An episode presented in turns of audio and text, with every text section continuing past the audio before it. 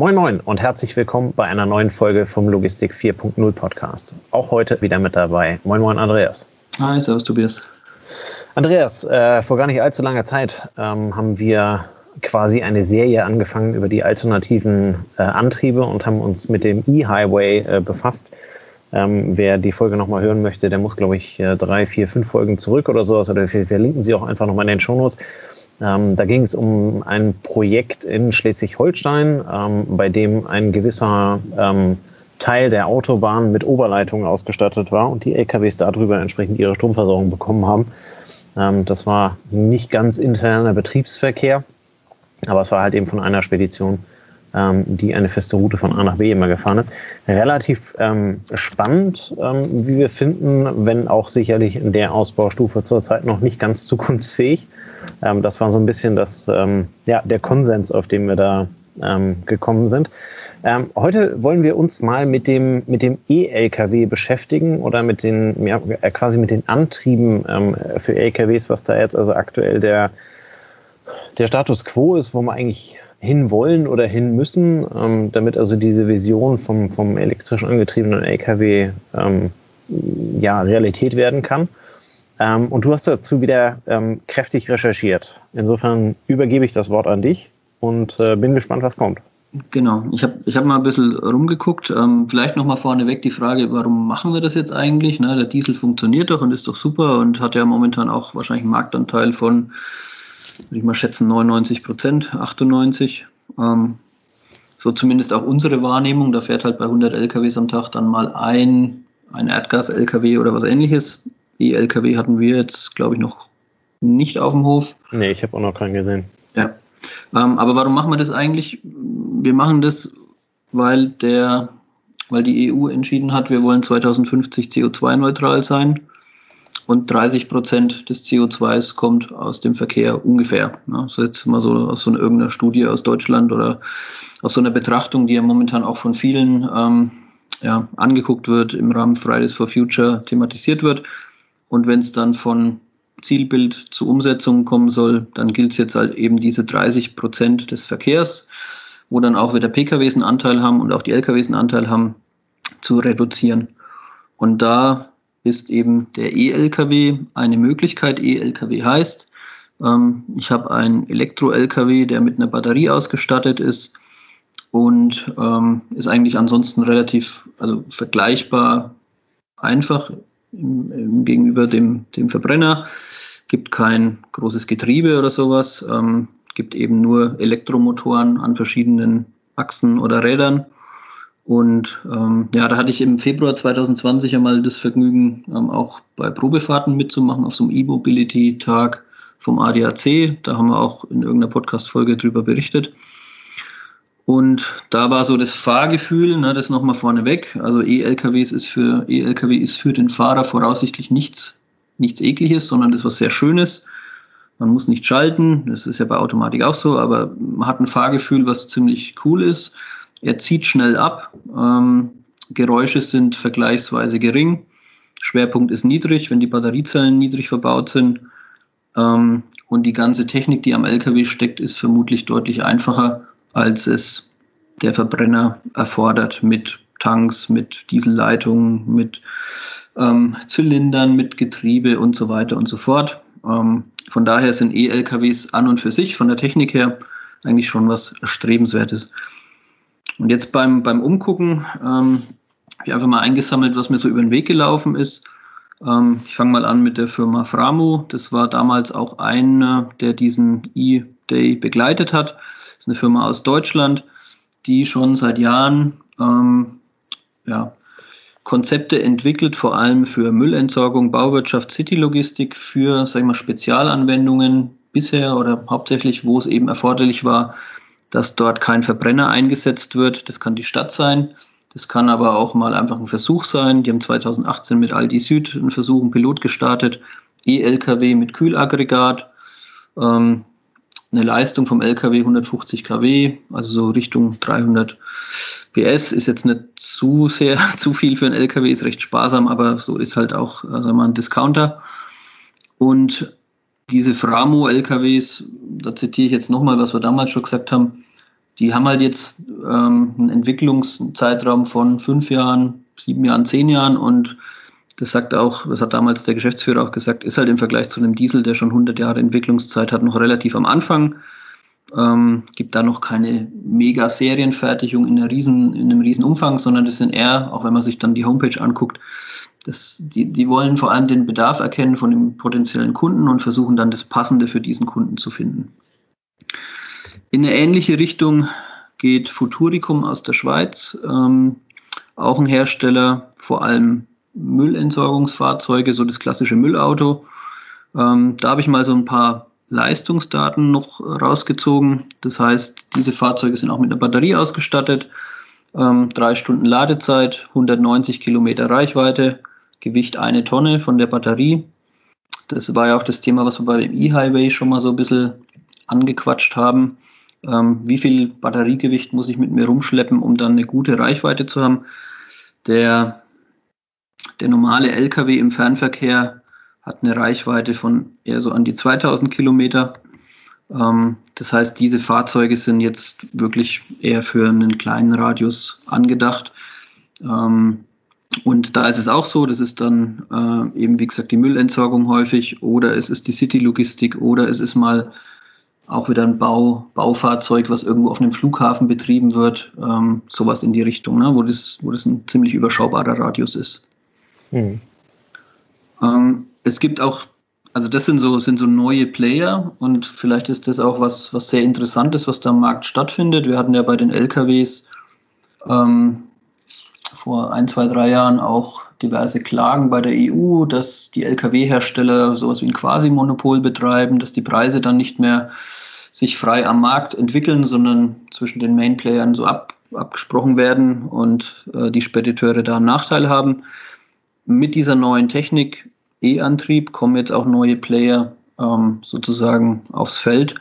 Äh, Framo, Futuricum.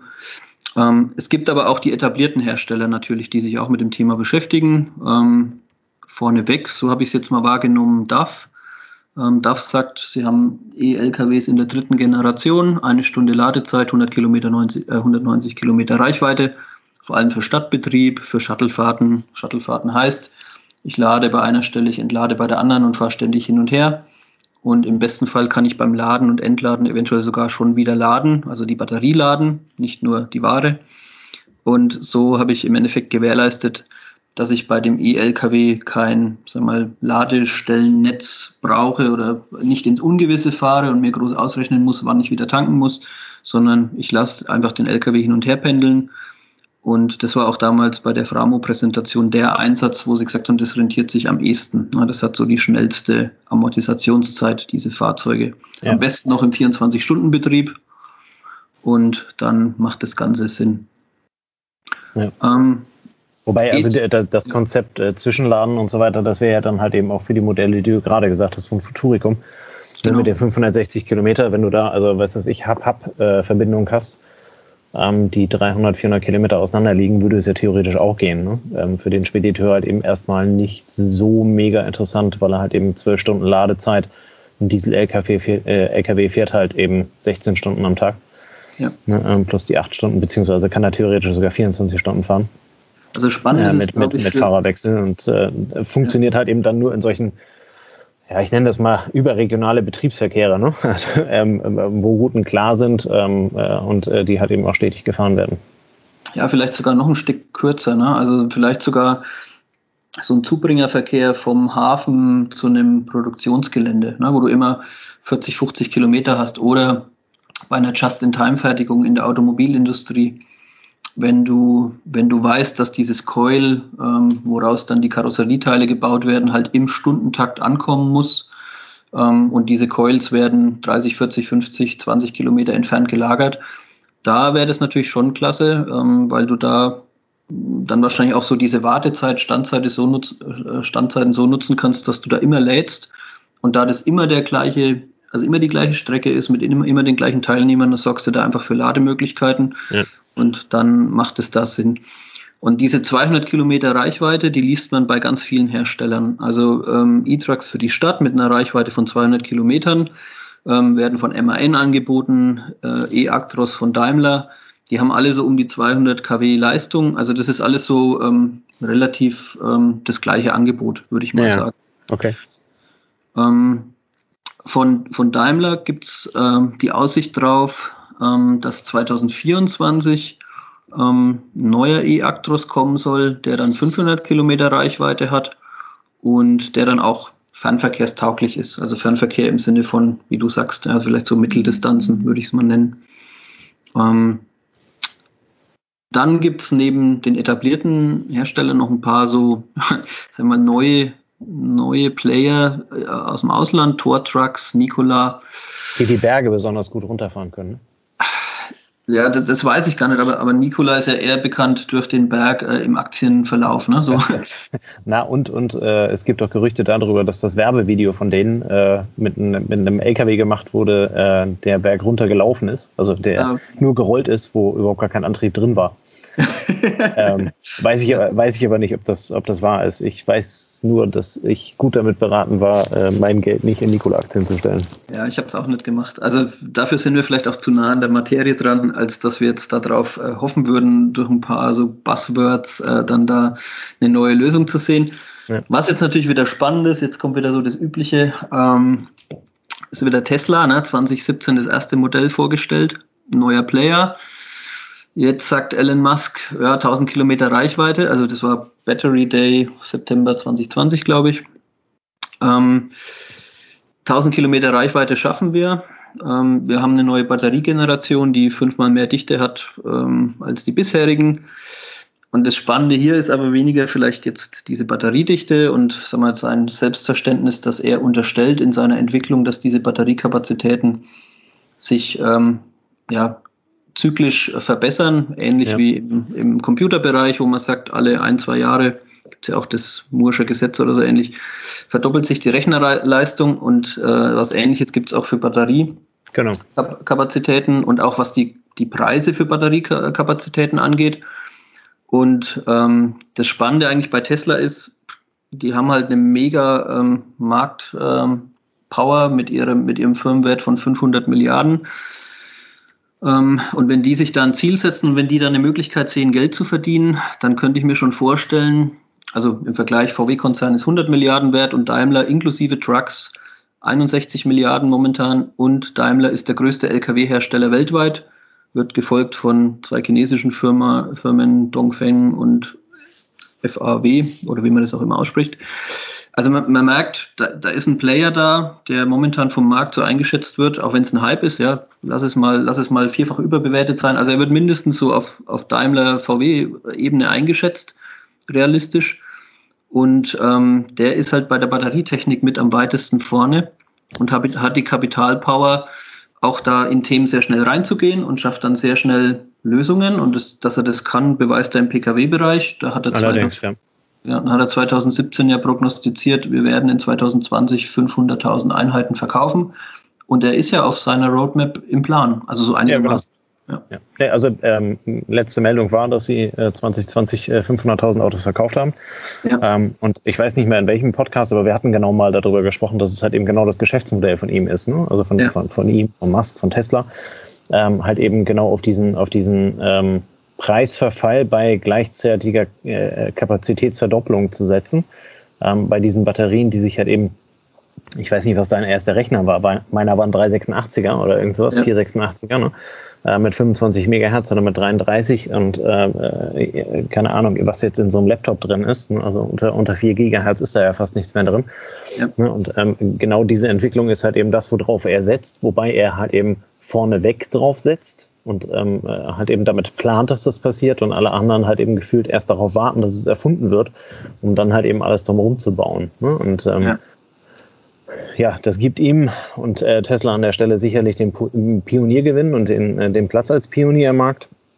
Ähm, von daher bin ich, bin ich wirklich gespannt, ähm, was, was die da in der LKW-Sparte hinkriegen. Ja, also vom Vorgehen, es ist natürlich schon ein bisschen so, ähm, wie wenn er am Bahnsteig steht ne, und er setzt schon mal zum Betreten des Zuges an, obwohl er erst weiß, dass der Zug gerade anrollt. Aber ja. bisher hat bisher hat's halt funktioniert. Und, ähm, und äh, sag mal, das, was ihm am Kapital da zur Verfügung gestellt wird, um seine Vision zu verfolgen, ist ja eigentlich das Interessante, weil es den Markt ein bisschen auf den Kopf stellt, wenn du Daimler siehst, ähm, die eben momentan fast ein Zehntel wert sind. Und da ist ja die, die, die, die überlegen, die, die, die Truck-Sparte auszugliedern und auch separat an die Börse zu bringen. Das heißt, da kannst du sagen, vielleicht ist dann die Truck-Sparte 20 Milliarden wert, was weiß ich. Und, und dann ist da so ein, so ein Player, der, wenn er sich dafür entscheidet, in das Produkt reinzugehen, das Ding auch relativ schnell auf den Kopf stellen kann. Ja. Und, ähm, Na, und also, er, geht ja, er geht ja auch sehr atypisch vor. Ne? Also bei diesen, ja. ähm, er, er, er, sammelt ja erst Geld vom Markt ein, dieses, dieses äh, Minimum Viable äh, Product. Ja. Ne? Bei, dem, bei dem letzten Tesla-Modell hat er ja gesagt, ich könnte das gerne vorbestellen gegen eine Anzahlung von, keine Ahnung, 1000 Dollar, zweieinhalbtausend Dollar oder irgend sowas.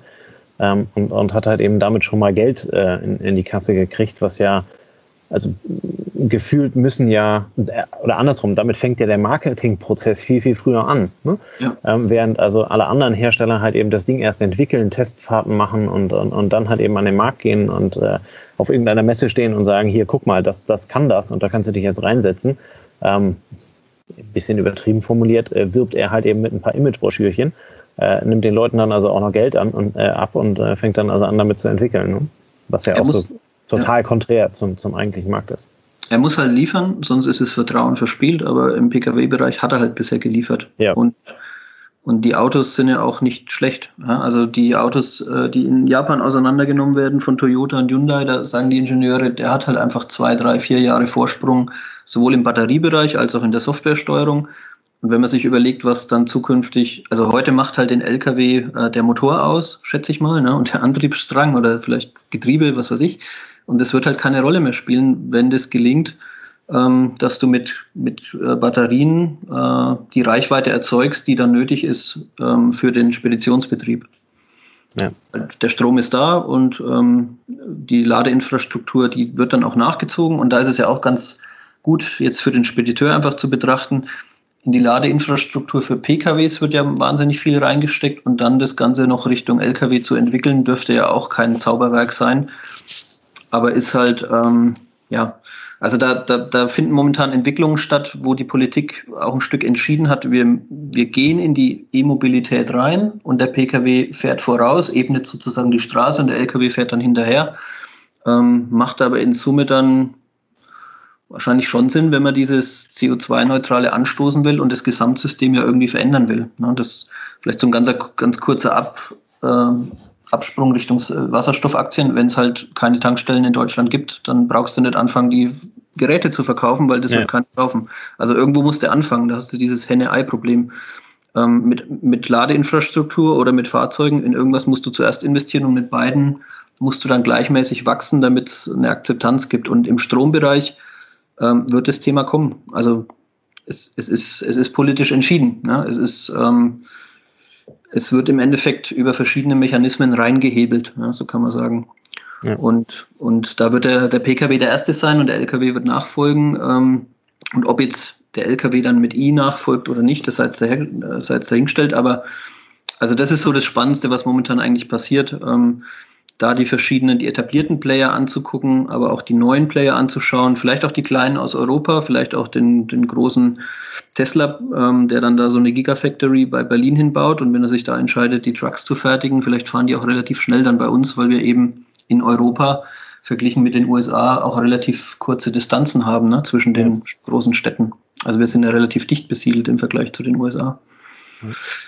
Ähm, genau, und was es dann noch gibt, also wir wollen jetzt nicht mit Tesla aufhören, sind natürlich Hybridlösungen. Das heißt, von Volvo zum Beispiel gibt es einen Hybrid-LKW, der dann sowohl einen Elektromotor hat als auch einen klassischen äh, Verbrenner.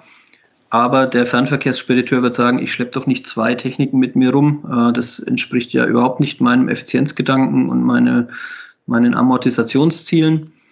Und das heißt, diese Anwendungen sind dann auch wieder Sonderanwendungen, vielleicht für den Handel ganz interessant, ja, dass wenn du Verteilernetz hast, wo du sagst, ich fahre am Tag 350 Kilometer, 400, 500, dass du dann sagst, ich fahre die Autobahnstrecken mit dem Verbrenner und sobald ich dann morgens um sieben in die City-Zustellung muss, dann stelle ich eben auf Hybrid um und schleiche mich sozusagen an meinen Markt ran und dann kriegen halt die Anwohner nicht ganz so viel mit, wie wenn er so ja. mit dem LKW anfährt. Genau. Ähm,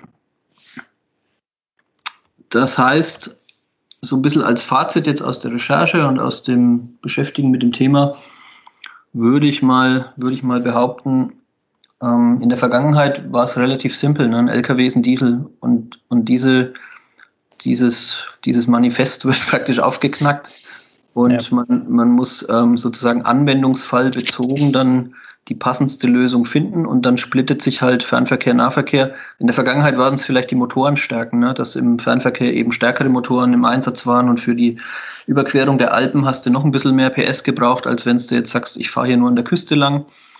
Ähm, aber so sonderlich viel Auswahlmöglichkeiten gab es halt in der Vergangenheit nicht und das wird sich auffächern. Und wenn du City-Logistik betreibst, wenn du in der Entsorgung tätig bist, wenn du vielleicht in dicht besiedelten Gebieten unterwegs bist, ähm, dann mit kurzen Distanzen, mit Distanzen von, ja, sagen wir 200, 400, 500 Kilometern, dann wird wahrscheinlich der E-LKW zumindest es wert sein, die Entwicklung zu betrachten.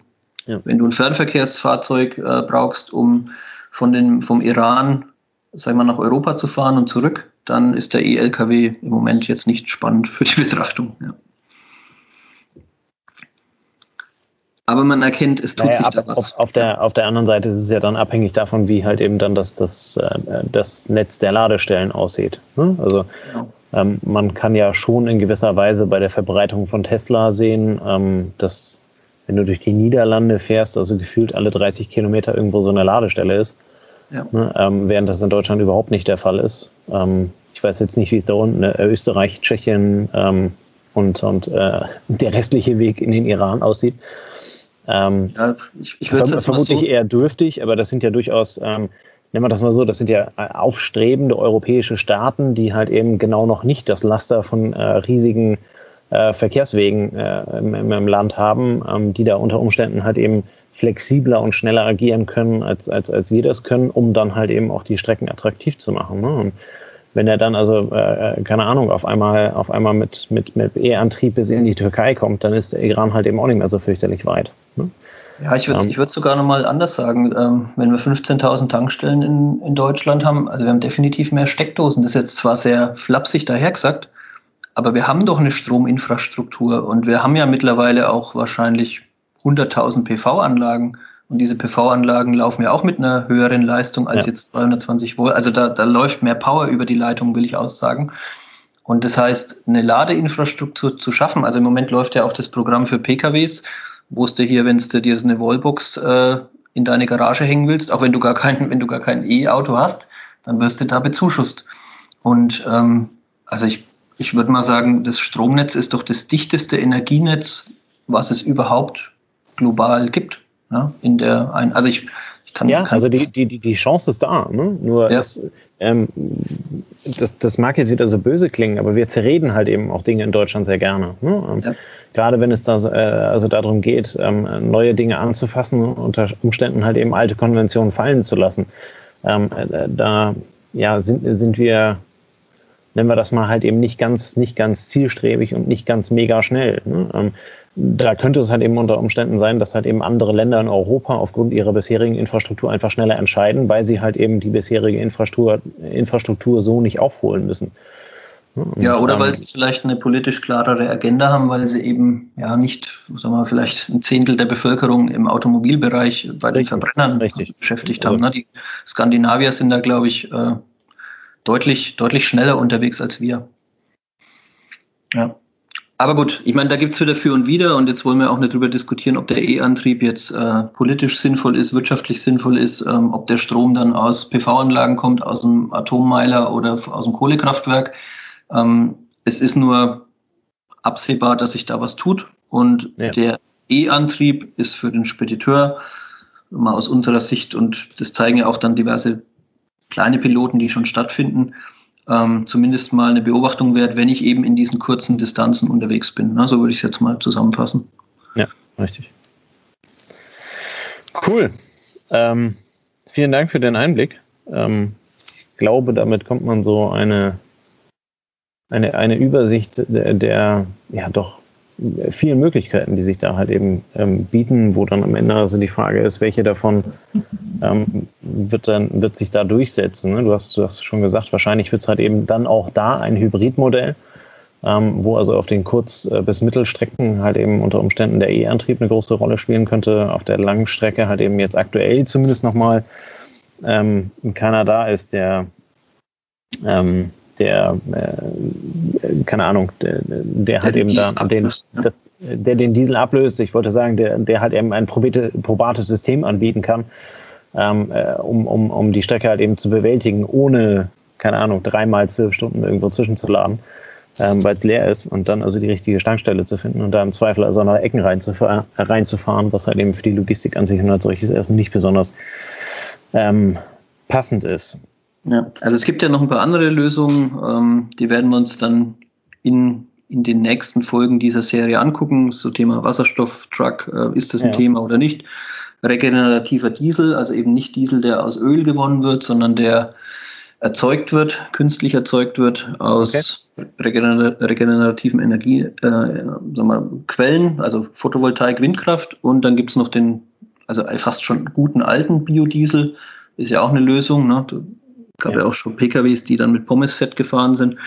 Ähm, also das, das wollen wir alles mal angucken und unser Podcast hat jetzt hier nicht äh, den, den Anspruch, dass der Spediteur sagt, okay, jetzt weiß ich, was ich kaufen muss, sondern es soll ja eher äh, dazu anregen, dass der Hörer sagt, äh, ja, okay, jetzt habe ich mal so einen ganz groben Einblick bekommen und das eine interessiert mich und da informiere ich mich dann stärker.